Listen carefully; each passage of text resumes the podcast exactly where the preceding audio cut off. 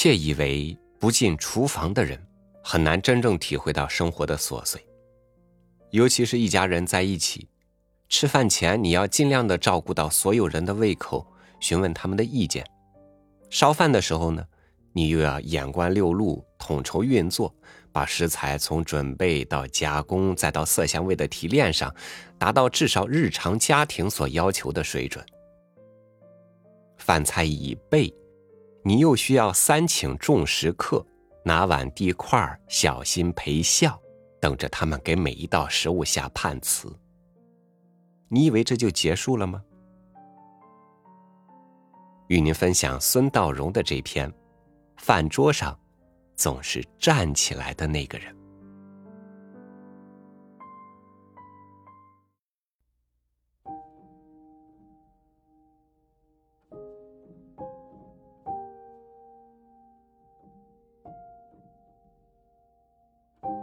在我们每个家庭的饭桌上，或许都有这样一个人。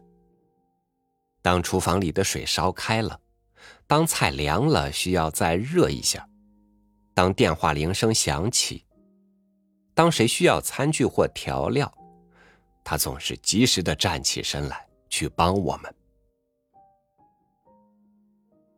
一家人围坐在餐桌旁吃饭。母亲是最后一个坐上桌的，她总是最后一个才上桌。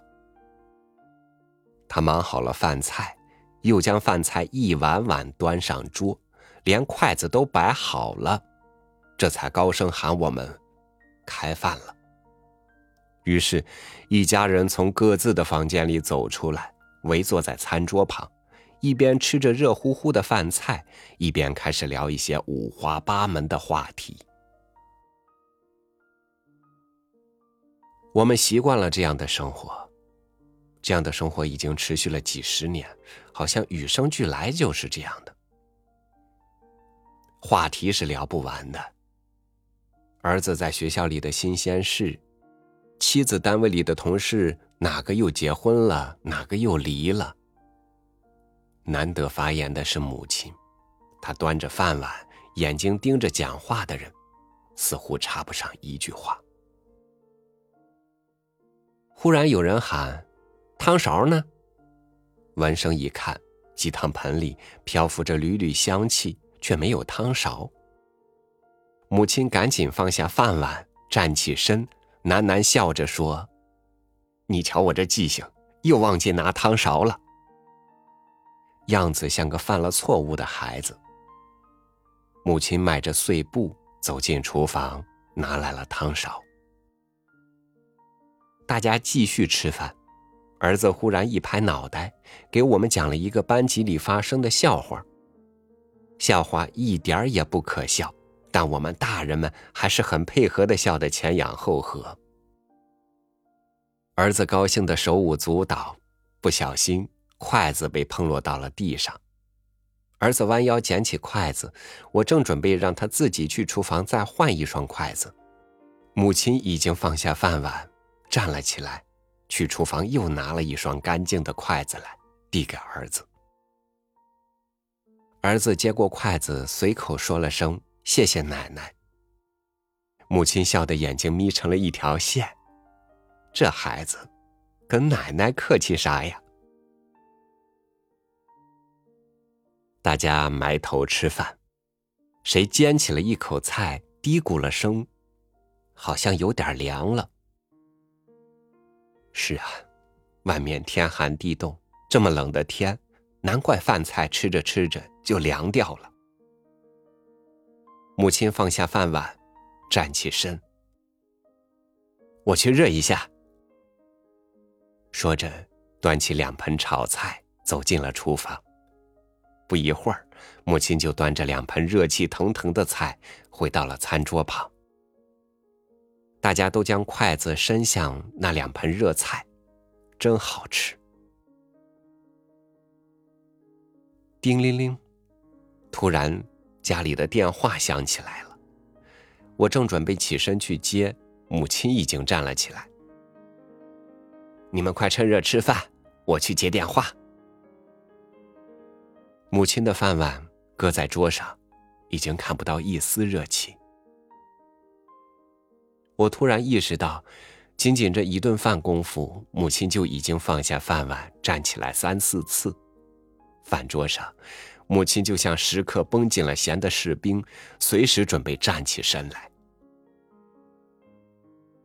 而就是母亲一次次的站起来，才让我们每一顿饭都吃得这样的安心。这个人，如果不是我们的母亲，就一定是我们的父亲。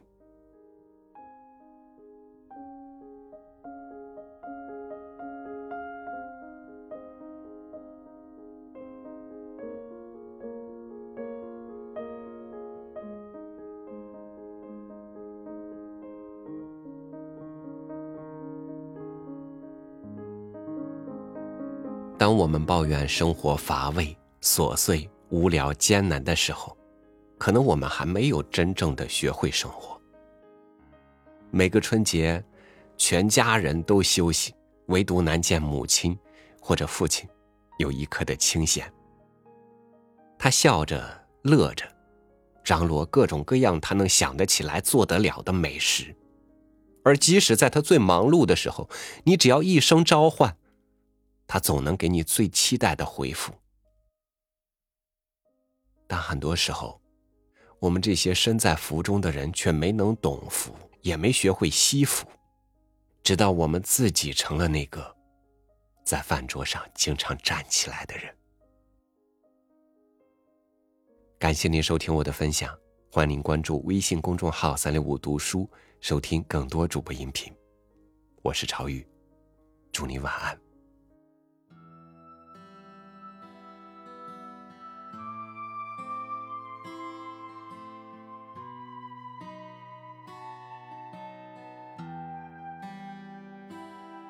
相爱容易，相守太难。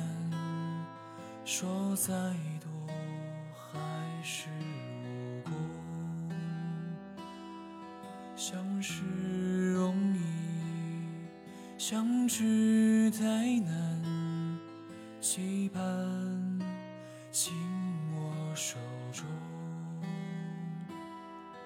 我笔描绘，写出心中的话。思念将被黑色悬泥涂抹，脑海全都浮现回忆的影。闭上双眼，感受往事折磨。谁在诉说着他？走过的路，充满荆棘坎坷，泪水咽下。他在向谁倾诉往事翩翩？充满迷惘的路。